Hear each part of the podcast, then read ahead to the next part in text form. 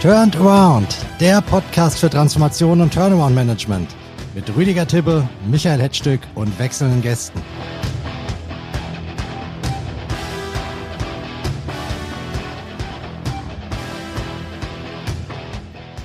Herzlich willkommen zu Turned Around, dem Podcast für Transformation und Turnaround Management.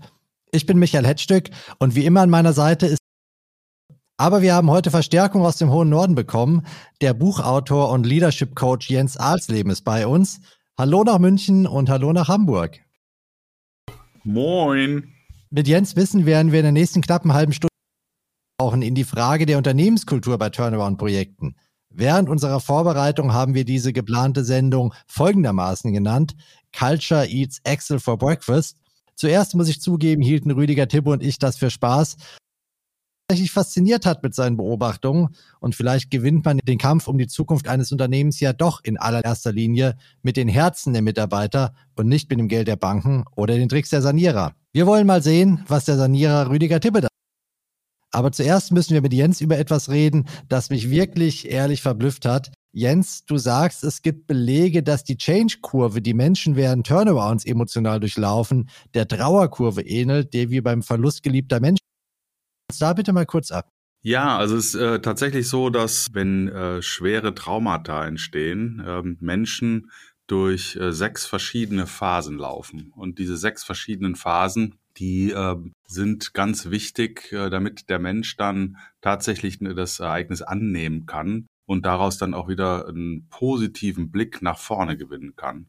Äh, und diese Phasen laufen immer ähnlich ab. Diese Phasen sind vor allen Dingen, das ist ganz interessant, äh, nicht abzukürzen. Also ich kann jetzt nicht die äh, Phase drei an die Phase eins anschließen, sondern jeder Mensch muss eben diese, diese Phasen durchlaufen. Ich kann nur versuchen, den Menschen dabei zu begleiten, dass er diese Phasen relativ schneller durchläuft. Und diese Phasen heißen im Endeffekt ganz einfach, nach dem Schock, also diesem traumatischen Ereignis, kommt die Ablehnung, dann kommt die rationale Einsicht, dann die emotionale Akzeptanz, dann das Lernen, die Erkenntnis und die Integration. Da gibt's unterschiedliche Begrifflichkeiten, äh, aber mehr oder weniger findet sich das in der Change-Kurve immer wieder und eben auch in der Trauerkurve. Also am Anfang äh, lehnt der Mensch grundsätzlich das äh, Erfahrene ab. Also ich sag mal, das Flugzeug ist nicht abgestürzt, mein Partner ist nicht gestorben, mir wurde nicht gekündigt, das Unternehmen ist nicht insolvenz. Und dann geht's dann langsam eben in diese anderen Phasen rein, bis man dann tatsächlich aus dieser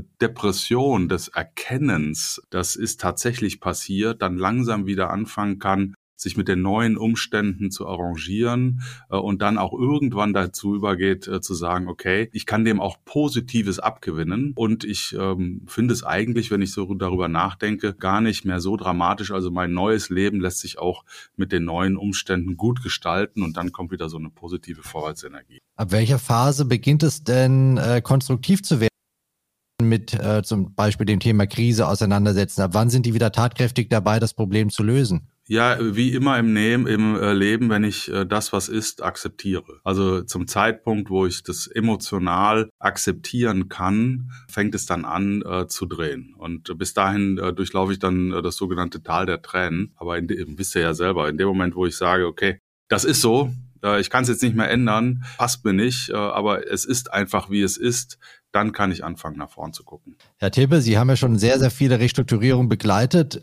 Ist Ihnen das wirklich so bewusst, wenn Sie antreten, dass da Menschen mit einem emotionalen Rucksack unterwegs sind und auch individuell abgeholt werden müssen? Es geht ja immer um Menschen, egal um welche Art äh, von Unternehmen es sich handelt, äh, aus welchem Industriesektor es kommt. Ich habe immer mit Menschen zu tun. Von daher gibt es natürlich Vor, in der Vorgehensweise in einer Restrukturierung. Die einen gehen als Hardliner rein und gehen nur nach den Zahlen, die anderen eben menschenzentriert. Und äh, meine persönliche Erfahrung ist eigentlich immer, dass, dass dieses menschenzentrierte Handeln uns viel weiterbringt. Ähm, zum einen ist es ja so, dass in einer Restrukturierung, sag mal, die, die Mitarbeiter, ich nehme jetzt mal das Management aus, die Mitarbeiter eines Unternehmens äh, die Schieflage in Verantwortung zu nehmen sind. Von daher, gleichwohl wissen die Mitarbeiter meistens sehr genau, wo der Schuh drückt. Von daher ist es eigentlich meine Strategie zu sagen, okay, was die Stakeholder sagen, sagt, ist das eine. Die Frage ist, was sagen dann die Mitarbeiter? Und zwar die, die direkt betroffen sind, eventuell von einem Arbeitsplatzverlust. Wie kann ich diese Mitarbeiter denn mitnehmen und wieder auffangen? Ja, weil letztendlich, ich glaube, da sind wir uns alle einig, muss ich mal so dazu sagen. Es geht um den Erhalt der Arbeitsplätze hier in unserer Region. Das ist so mein Ziel. Deshalb bin ich, stehe ich auch nicht dafür, als verlängerter Arm der Banken in eine Restrukturierung reinzugehen einfach der Restrukturierer, der einen ganzheitlichen Ansatz hat. Und das, da gehört eben der Mensch mit dazu und der spielt einen wesentlichen Faktor. Jetzt sind natürlich Menschen, die gerade in der Krisensituation sind, so eine Trauerkurve bewältigen, oft nicht rational oder haben nicht die nötige Sicherheit, um in der Form, wie Sie es jetzt gerade ähm, sich wünschen, Herr Tibbe. Wie gehen Sie denn damit um, dass möglicherweise die Mitarbeiterschaft sehr heterogen aufgestellt ist, was das emotionale Leben angeht oder vielleicht auch in großer Masse noch nicht an dem Punkt, dass die Ihnen zum Beispiel diese Infos und diese Lösungen anbieten können? Das haben wir gerade gehört. Die, die Mitarbeiter befinden sich natürlich in der, in der Sanierung in einem Trance-Zustand, nenne ich es immer, ja. Nicht wie geht's weiter, haben Existenzängste. Man, da hängen ja auch dann Familien und, und äh, ganze Familienschicksale dran. Und da ist eine hohe Unsicherheit. Ja, woher kommt diese Unsicherheit? Meistens, aus meiner Erfahrung, mangelhafte Kommunikation. Ja, also das, äh, was passiert, Management schottet sich ab und Mitarbeiter sind, bleiben dann allein. So, und wissen gar nicht, was passiert. Wenn ich also jetzt als Restrukturierer reinkomme, ist es meine erste oder eine Aufgaben, neben der Absicherung der finanzwirtschaftlichen Seite ähm, und der Vermeidung einer Insolvenz, ist es genauso wichtig, die Mitarbeiter abzuholen. Und wie kann ich das machen?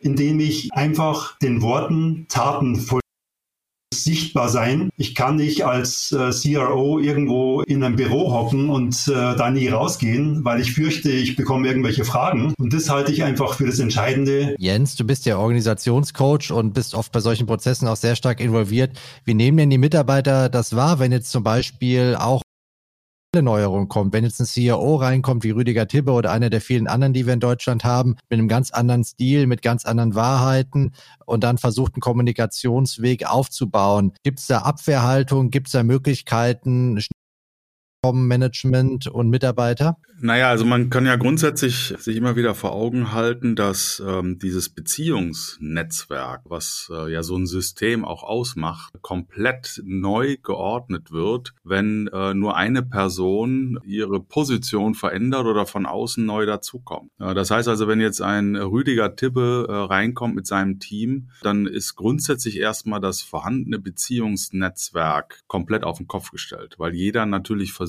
sich neu zu orientieren, versucht äh, auch zu verstehen, was bedeutet jetzt diese neue Person im äh, Kontext der Frage, meine Sicherheit und meine Perspektive. Ist die dadurch gefährdet? Ist die dadurch unter Umständen auch wieder besser als, als vorher? Also was heißt das für mich? Und der Mensch ist natürlich, äh, wenn wir evolutorisch uns angucken, immer noch stehen geblieben im Zeitalter des äh, Säbelzahntigers. Das heißt also, das Gras raschelt äh, und man guckt sich an, okay, ist das einfach nur der Wind oder ist da der Säbelzahntiger? Und genauso wird dann auch ein Rüdiger Tibbe angeschaut. Ist der Rüdiger Tibbe jetzt äh, nur der Wind äh, oder ist er der Säbelzahntiger? Oder ist er vielleicht auch derjenige, der mir neue Nahrung äh, und, äh, und neue Perspektive schenkt? Und das äh, noch in Verbindung mit dieser Change-Kurve, äh, wo man natürlich auch erstmal verorten muss, äh, wo steht jetzt Müller, wo steht Meier und wo steht Schulze auf dieser Change-Kurve, macht es natürlich so äh, entscheidend, äh, was äh, der Rüdiger gesagt hat, dass ich in die Kommunikation treten muss, ins Verstehen treten muss als neuer Teil dieses Beziehungsnetzwerkes um eben zu gucken, wo ist jetzt der Müller? Ist der Müller jetzt noch im Bereich Schock und Verleugnung? Äh, ist der Meier äh, im Bereich der Angst? Äh, ist eventuell der Schulze im Bereich Frustration oder hat er schon akzeptiert? Und dann individuell und situativ mit den Leuten in die Kommunikation treten hinsichtlich der Frage, äh, bist du sicher? Ähm, was äh, brauche ich von dir? Äh, was bekommst du von mir? Was kannst du erwarten? Damit die Leute überhaupt erstmal andocken können und beginnen können, lernen, äh, Vertrauen zu fassen zu der neuen Person Rüdiger Tibbe. Und jetzt kommt als erstes mal ein Personalabbau, was nicht ungewöhnlich ist, eine Restrukturierung. Und dann ist, glaube ich, der Rüdiger Tibbe ganz klar der Säbelzahntiger aus Sicht der Mitarbeiter.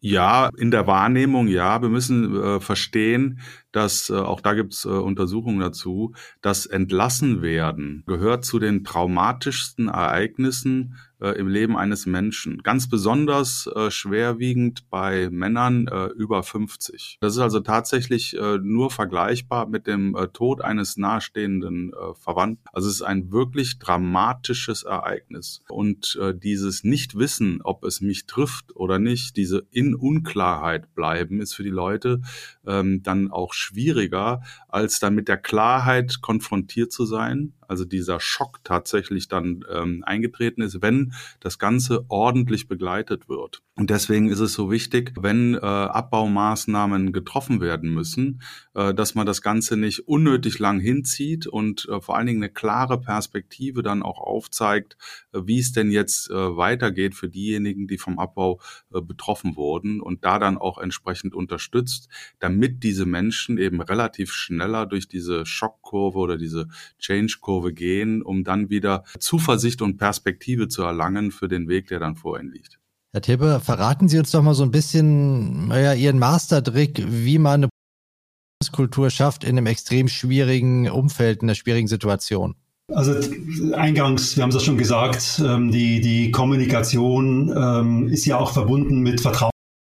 Und äh, ich muss halt, indem ich die, in die Kommunikation eintrete, natürlich auch liefern und dadurch sukzessive das Vertrauen entwickeln. Das kann man durch verschiedene ja, Events machen, Town Hall Meetings finde ich jetzt persönlich ein bisschen unpersönlich. Was, was wir gerne machen, ähm, ist so, so CRO Lunch oder Breakfast, ja, dass man einfach dann von der Personalabteilung zufällig ein kleines Team auswählen lässt, äh, ähm, wöchentlich, mit denen man dann in die Kommunikation gehen kann. Und die tragen das ja dann auch wieder ins Unternehmen. Also es gibt verschiedene Möglichkeiten, die man ähm, ansetzen kann. Wichtig ist halt nur immer Ehrlichkeit, ähm, Respekt und Verlässlichkeit. Also Attribute, die aus meiner Beobachtung heraus im deutschen Management verloren gegangen sind. Ich sage das so klar, weil ich davon absolut überzeugt bin.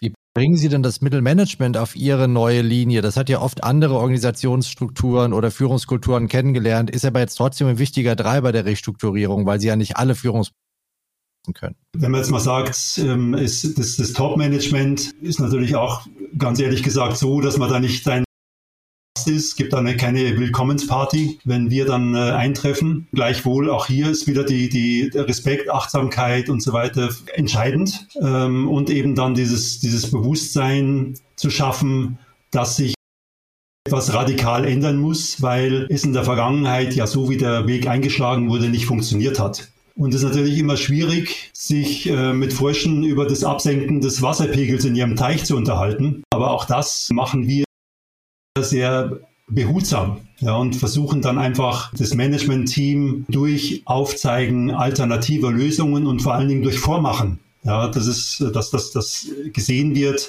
das funktioniert. Also die, dieses es geht und diese Execution und diese Entscheidungsstaus, die sich in der Restrukturierung typischerweise ansammeln, diese Entscheidungsstaus aufzulösen gemeinsam. Das sind oft nur, sagen wir, Kleinigkeiten. Ja, die, die Entscheidung steht man trifft sie nicht, weil diese Verunsicherung da ist. Wir sind in der Krise. Was sagen die Stakeholder? Was sagen die Banken? Was sagen die Gesellschafter etc.? Dabei ist die Entscheidung eigentlich richtig. Sie muss nur ausgeführt werden.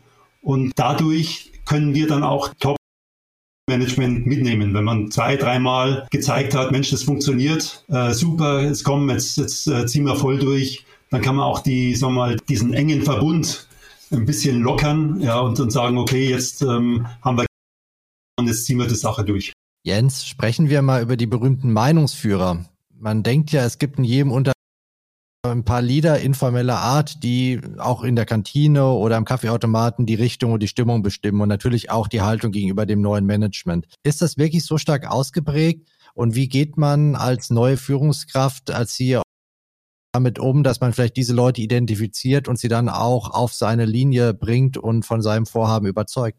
Also natürlich äh, gehen wir wieder auf das Beziehungsgeflecht. Es gibt natürlich in jedem Beziehungsgeflecht auch äh, Leute, die, äh, ich sag mal, in den Beziehungssträngen stärker verankert sind. Nehmen wir mal zum Beispiel den Betriebsrat, äh, der viele Touchpoints hat äh, in die verschiedenen Bereiche in der Belegschaft, äh, gleichzeitig auch äh, zur Geschäftsführung, äh, zum Mittel- und zum Upper Management äh, und äh, über den dann auch extrem viele Informationsströme gehen. Aber genauso auch, ich sag mal, äh, informelle Führungspersönlichkeiten, äh, kommunikative Führungspersönlichkeiten, also zum Beispiel langjährige Mitarbeiter, äh, bestimmte sehr verdiente Mitarbeiter im Unternehmen oder auch, sag mal, die sehr fürsorglichen Mitarbeiter, die einfach die Empathieträger sind innerhalb der Belegschaft. Die gibt es in jedem System. Und äh, natürlich muss man auch davon ausgehen, dass die ihre Funktion und ihre Rolle haben, aber eben sich auch auf dieser Schockkurve be, ähm, irgendwo befinden.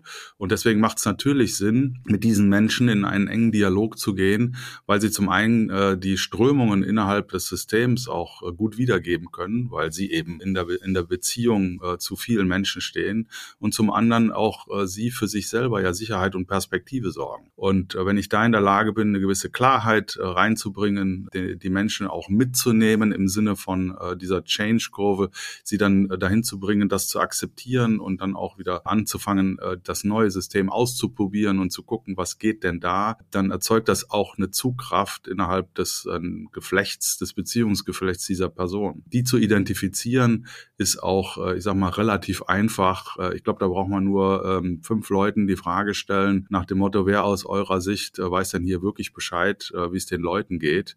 Äh, und dann hat man schon äh, die ersten Multiplikatoren identifiziert äh, und die würde ich dann auf die würde ich auf jeden Fall immer aktiv zugehen. Herr Tippe, ist es Ihnen schon mal passiert, dass eine eigentlich erfolgversprechende Restrukturierung an der Unternehmenskultur, an dem Verhalten der Mitarbeiter gescheitert ist, die eigentlich nicht hätte scheitern müssen? Scheitern würde ich jetzt nicht sagen, aber es ist, äh, hat sich zögert. Das ist dann meistens ausgelöst durch Top-Management oder gar Gesellschafter, Aufsichtsrat, Beirat, was immer, ähm, dass eben die Unternehmenskultur so toxisch ist, dass, dass man ähm, gar nicht, dass, dass es oder nur sehr schwer möglich ist, diese Vertrauenspersonen im, Unterne in, im Unternehmen zu identifizieren, ähm, selber das Vertrauen aufzubauen, weil einfach von, von, von Hause aus so schon eine negative ist, dass es einfach länger dauert. Ja, und das ist natürlich Worst Case. Wir haben in einem Fall, wo so eine Situation vorlag, da ging es dann um das Thema Repositionierung. Da haben wir das ein bisschen entkrampfen können durch unseren Innovationsansatz. Also auch hier wieder menschenzentriert. Und da haben wir uns eben absolut dafür durchsetzen können, Gott sei Dank, muss man sagen, im Nachhinein, dass wir das Management und auch die Gesellschafter einen Innovationsansatz zu fahren, der mit Personen aus dem Mittelmanagement und darunter entwickelt wird. Üblicherweise ist ja so, dass setzt sich erstmal Top-Management hin und sagt, ja, was, was können wir denn, wo wollen wir denn gehen? Und äh, dann geben die so die Leitplanken vor und äh, das Team entwickelt dann in diese Richtung. Unser Ansatz ist ein ganz anderer. Wir sagen, also jetzt überzogen dargestellt, Top-Management managt und weiß im Detail, zu was das Unternehmen überhaupt in der Lage ist. Dieses Wissen, also die Personen, die das, weil Top-Management wechselt ja ständig und, und, und aber Mittelmanagement und die Mitarbeiter drunter, die sind ja oft langjährig im Unternehmen und wissen ganz genau, welche Möglichkeiten haben wir denn hier überhaupt. Wenn es gelingt, ähm, aus diesem Fundus verschiedene Teams zusammenzubauen, mit denen man dann eine Repositionierung über Innovation entwickelt, kann das richtig erfolgreich sein. Transformation führen, sprich in andere Industriesektoren oder komplett neue Produktsegmente. Ja, also dass man sagt, ein Automobilzulieferer geht jetzt komplett raus aus diesem Industriesektor und äh, fokussiert auf andere Industriesektoren. Know-how, mit dem immensen Know-how, was in der Automobilindustrie, auch insbesondere bei den Zulieferern, was da drin steckt. Das ist schon ein Riesenasset. Sie haben etwas ganz Interessantes gesagt. Sie haben äh, Zusammenhang mit der Rolle des alten Gesellschafters erwähnt. Äh, wir alle wissen, glaube ich, in welche Situation Sie da denken. Ähm, sehr wahrscheinlich ja patriarchalisch geführte Unternehmen, in denen nicht viel Entscheidungsspielraum war. Jetzt hat sich ja die Unternehmenskultur in 20 Jahren deutlich verändert. Wie nehmen Sie denn diese, Ver diese Veränderung wahr in den Unternehmenskulturen im Schnitt in Deutschland und inwiefern machen die vielleicht Restrukturierung heute leichter, als es vor 20 Jahren der Fall war? Also ich fand die alten Attribute von vor 20 Jahren gar nicht mal so schlecht. Sprich, Bewusstsein, Disziplin, all das kann man ja heute nicht mehr laut sagen. Aber das waren einfach Attribute, die auch zum Erfolg der deutschen Wirtschaft geführt haben. Wenn man sich das heute anschaut, wie, wohin wir uns entwickelt haben, durch verschiedene Einflussfaktoren. Es geht schon los durch die Ausbildung, sprich Bachelor, Masterstudiengänge. Das wird so also ein, alles in eine gewisse Richtung fokussiert und äh, setzt sich, führt sich dann fort über Corporate Governance, Themen, wo dann das Management eigentlich für das eigentliche Management nicht mehr so viel Zeit hat. Ich will nicht sagen, dass das unwichtig ist, das ist sehr wichtig, aber wie gesagt, die Situationen verschieben sich halt dadurch und dadurch gehen viele aus der Vergangenheit verloren. Also für mein Dafürhalten wäre es schon wieder wünschenswert, wenn wir in der Zukunft wieder ein Management hätten, was sich viel mehr identifiziert mit dem, dem Unternehmen viel mehr einsetzen kann für die eigentlichen Belange des Unternehmens und was auch die Mitarbeiter mehr in die, in die Pflicht nimmt. Hat sich für mein Betätigungsfeld in den letzten 20 Jahren etwas verändert? Ähm, aus meiner Sicht schwerer geworden, das Management ähm, zu überzeugen, eine Repositionierung vorzunehmen. Es ist wesentlich schwerer, insbesondere präventiv. Oft ist so dieses, dieses, ähm, diese Einstellung, sind in einer Schieflage, aber es ist noch nicht so schlimm. Dann tritt das Prinzip Hoffnung ein und man ist dann nicht bereit, ähm, schon präventiv Gegensteuerungsmaßnahmen einzuleiten. Also das sind alles so Dinge, die aus meiner Erfahrung heraus aus den letzten 20 Jahren, die sich verändert haben. Jens, wie nimmst du die Rolle einer, ich nenne es jetzt mal modernen Organisationsstruktur in der Restrukturierung wahr, äh, mit all den Vorurteilen, die man damit verbindet, flache Hierarchien, alle duzen sich oder so? wir hier gerade so ein bisschen heraus, dass das Bedürfnis nach Führungspersönlichkeiten, nach Entscheidern ja schon sehr stark ausgeprägt ist in der Restrukturierung. Gibt es da einen Kontrast, dass eine sehr flache Unternehmenshierarchie dann plötzlich auf den großen Erlöser wartet und auf die klaren Ansagen? Das in der Praxis dann oft auch einfach nicht. Also ist natürlich äh, sehr einzelfallabhängig. Ne? Auch die Frage, äh, warum gerate ich in eine Schieflage? Äh, gerate ich aufgrund der, ich sag mal, toxischen Unternehmenskultur in die Schieflage äh, oder habe ich eine wirklich gute Unternehmenskultur, aber ich habe externe Schocks, äh, wie zum Beispiel der Markt bricht mir weg, weshalb ich in die Schief, äh, Schieflage gerate. Und äh, entsprechend sind natürlich auch die, die äh, Ausgangsszenarien für so eine Restrukturierung. Und ich, man kann jetzt nicht sagen, flach ist besser als äh, hier hierarchisch, ähm, sondern am Ende des Tages, was habe ich denn? Ich habe eine Situation, die existenziell ist äh, für das äh, Unternehmen, für das Fortbestehen des Unternehmens und ich muss ähm, als Organisation, als System äh, da entsprechend drauf reagieren. Und dafür brauche ich, braucht es äh, im Umgang miteinander bestimmte äh, Attribute, äh, damit das Ganze funktionieren kann. Also die Organisation muss im besten Sinne der Sache ähm, eigentlich agil sein. Agil im Sinne von neue Informationen müssen zeitverzugslos an die äh, Stellen transportiert werden, die die Entscheidungen treffen. Die Menschen müssen offen sein. Äh, das heißt, äh, sie müssen im Prinzip Anregungen und Lösungsvorschlägen gegenüber offen sein und abwägen, ob das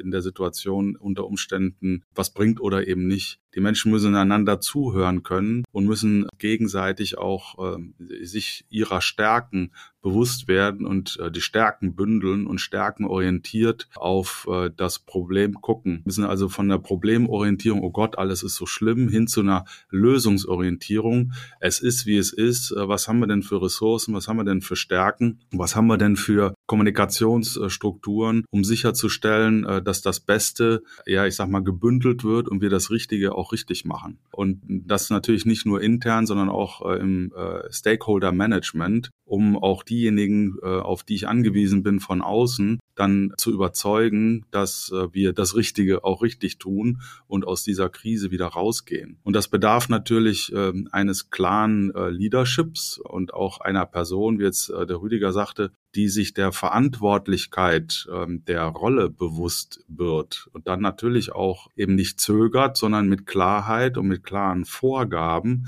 im Sinne der, äh, des, äh, der Zielerreichung auch in die Belegschaft geht und die äh, entsprechende Zuversicht auch verbreitet, dass das Ganze schaffbar ist. Und da ist natürlich ein zögerlicher, ähm, sehr auf Sicherheit bedachter, äh, auch verunsicherter äh, Führungs, äh, Führungsebene ist da natürlich schwieriger als jemanden, der jetzt klar und aus sich selbst überzeugt vorangeht. Ne? Jetzt kann ich aber nicht den einen von, von 0 auf 100 umstellen. Also der, der gestern unsicher war, und aufgrund der, ähm, der Sorge, dass äh, existenzvernichtende Entscheidungen trifft als Manager, die ganzen Compliance-Themen, äh, wenn man mal guckt, wie äh, hoch die, äh, die äh, Verantwortlichkeit ist, auch in einer Insolvenzsituation. Also ich kann nicht plötzlich aus einem entscheidungsschwachen einen entscheidungsstarken äh, Manager machen. Das ist, glaube ich, in der Tat schwierig aber ich kann entscheidungsstarke äh, Persönlichkeiten aufbauen. Die gibt's immer im Unternehmen. Die kann ich in so einer Situation identifizieren und an entscheidende Stellen setzen. Und ich kann die Rüdiger Tibbes dieser Welt von außen äh, dazu führen, die diese Entscheidungsstärke mitbringen und damit auch die Zuversicht ins Unternehmen, dass die Restrukturierung gelingen kann. Entscheidungsstärke ist jetzt auch von euch beiden gefragt, nämlich wir kommen zu der Spezialität unseres äh, Podcasts, nämlich den Punchline-Fragen am Ende, wo wir unseren was mitgeben wollen, ganz konkret für Ihre nächste Aufgabe in diesem Umfeld, äh, wo ich eine Frage stelle und ihr müsst sie ganz kurz nackig beantworten, natürlich gerne auch sehr thesenstark. Ich beginne mal ähm, äh, mit Rüdiger Tibbe und meine Frage wie versuchen Sie Mitarbeitern Sicherheit und Zuversicht zu vermitteln, wenn Sie gleichzeitig harte Entscheidungen treffen und die Lage spitz auf Knopf steht? Die Antwort ist relativ einfach durch, durch Klarheit in der, in, der, in der Sprache Kommunikation. Danke. Und dann kommen wir zu Jens Alsleben. Jens, deine Frage. Was sind die beiden absoluten Do's und Don'ts, wenn ich die Firmenkultur bei Turnarounds verbessern will? Do's, Offenheit, Klarheit, Menschlichkeit. Don'ts ist Verschleierung, Unklarheit und nicht zuhören. Das war sehr konkret. Ich bin begeistert. Ich bedanke mich bei euch nicht nur für diese beiden sehr für die vielen Einblicke, die ihr uns gegeben habt in der letzten halben Stunde in etwa. Damit seid ihr schon durch. Mit dem Podcast sind wir noch nicht durch, aber ich bedanke mich erstmal ganz herzlich bei unserem Gast Jens Alsleben. Viele Grüße nach Hamburg. Danke, dass du dir die Zeit genommen hast, bei uns dabei zu sein. Rüdiger Tippe, dem Initiator dieses Podcasts, für seine Einblicke, die er uns heute gegeben hat. Und wir kommen jetzt zum Ende dieses Podcasts wie immer zu den Restrukturierungsnews. Was hat sich in den letzten Tagen in der Branche getan? Das erfahren Sie jetzt. Und hier kommen die TA News. Fußball ist, wenn 22 Männer einen Ball hinterherjagen und am Ende verliert Hertha BSC. Aber abseits des Platzes gibt es gute Nachrichten für den akut abstiegsbedrohten Bundesliga-Club. Der im Profifußball US-Finanzinvestor Triple Seven hat den knapp 65-prozentigen Anteil an Hertha BSC erworben, den bislang Lars Windhorst kontrolliert hat. Windhorst los zu sein, hat für ein Aufatmen bei der Hertha gesorgt. Positiv ist außerdem, dass Triple Seven Millionen Euro an frischen Mitteln zur Verfügung stellen will. 35 Millionen davon sollen kurzfristig fließen, auch damit Hertha diese Finanzspritze noch beim laufenden Lizenzverfahren für die nächste Bundesliga-Saison angeben kann. Diese Partnerschaft hilft uns, die Restrukturierung Konsolidierung von Hertha BSC weiter voranzutreiben, sagte Präsident Kai Bernstein. Windhorst hatte über 350 Millionen Euro in die Hertha investiert. Den Großteil davon hat der Club in nur wenigen Jahren am Transfermarkt verbrannt. Jetzt drücken den Club wieder hohe Schulden. Wenige Sporthändler Keller Sports. Drei Monate nach dem Insolvenzantrag im November muss der Sportartikelhändler seinen Betrieb einstellen. Zuvor hatte der letzte verbliebene Kaufinteressent sein Investitionsangebot in letzter Sekunde zurückgezogen. Von ihm aus sind 60 Mitarbeiter. Neue Schreckensmeldung aus der Pflegebranche, die sich immer mehr als akuter Problemsektor entpuppt. Mit der Oldenburger Hansa-Gruppe ist der nächste Pflegeheimbetreiber in Bedrängnis geraten. Das Unternehmen muss sich unter den Schutzschirm begeben. Mit 1400 und 23 Einrichtungen ist Hansa alles andere als ein kleiner Fisch. Zu Jahresbeginn hatte bereits der große Branchennachbar Convivo Insolvenz beantragt. Nach einer Umfrage des Branchenverbands der Pflegeheime sehen sich fast 70 Prozent der Befragten 2000 aktuell in ihrer wirtschaftlichen Existenz bedroht. Um die Rettung von Hansa bemüht sich nun ein Team der Kanzlei Schulze und Braun um den erfahrenen Sanierer Detlef Spekovius. Neu in der Insolvenz ist der Business-Schuhhändler Shoe Passion. Er durchläuft Verfahren, das von dem Sanierungsanwalt Andreas Butnik von der Kanzlei Andres Partner begleitet wird. Sachwalter ist Friedemann Schade. Corona hat Passion nicht nur viel Umsatz und Liquidität gekostet, sondern auch noch das Geschäftsmodell beschädigt. More casual geworden und das drückt die Nachfrage nach feinen Lederschuhen. Schock für Sachsen. Sachsens ältestes Unternehmen, das Eisenwerk Erla, muss nach 600 Jahren Geschichte Insolvenz beantragen. Der Stahlverarbeiter beliefert hauptsächlich die keine glückliche Business-Kombination. Das Unternehmen gehörte zuletzt der indischen Dynamatic-Gruppe, befand sich aber schon seit längerem in einem Schutzschirmverfahren. Der Umsatz lag bei etwa 50 Millionen Euro. In Lübeck musste Lehmensieg ein beantragen, nachdem der Spezialist für die Verlegung von Glasfaserleitungen hohe Verluste aus Großprojekten erlitten hatte. Der Umsatz lag zuletzt bei 39 Millionen Euro. Sachwalter ist Stefan Denkhaus, beratende Kanzlei Buchhallig Brömmekamp. Vor Gericht. Dort hat der Insolvenzverwalter des 2018 pleitegegangenen Containervermieters P&R eine Niederlage erlitten. Die Anleger müssen erhaltene Miet- und Rückzahlung aus den Jahren vor der Insolvenz nicht an den Insolvenzverwalter zurückzahlen, hat der Bundesgericht Instanz entschieden. Über eine Rettung freut man sich bei dem insolventen Hersteller von Hydrauliksystemen Knappheide. Dieser wird von Hansa Flex übernommen, 400 Arbeitsplätze können erhalten bleiben. Ein Erfolg für die beiden Görg-Partner Gerrit Hölzle und Thorsten. Und auch heute habe ich zum Schluss wieder eine Personalie für Sie. Die Restrukturierungsgesellschaft Bluter hat sich am Standort Hannover mit Oliver Liersch verstärkt, der zuletzt verschiedene Eigenverwaltungsverfahren anwältlich begleitet hat. Zuletzt war der 48-jährige Kanzlei Brinkmann Weinkauf. Falls Sie interessante Meldungen oder Zugänge haben, funken Sie mich gerne an. Meine Kontaktdaten finden Sie in den Show Notes. Und das war's für heute bei Turnaround. Merken Sie sich schon mal die nächste Folge übernächste Woche vor. Um Sie, um Ihr persönliches Wohlergehen. Seien Sie gespannt, das wird Sie definitiv interessieren. Bis dahin wünsche ich Ihnen eine gute Zeit. Ihr Michael Hetzstück.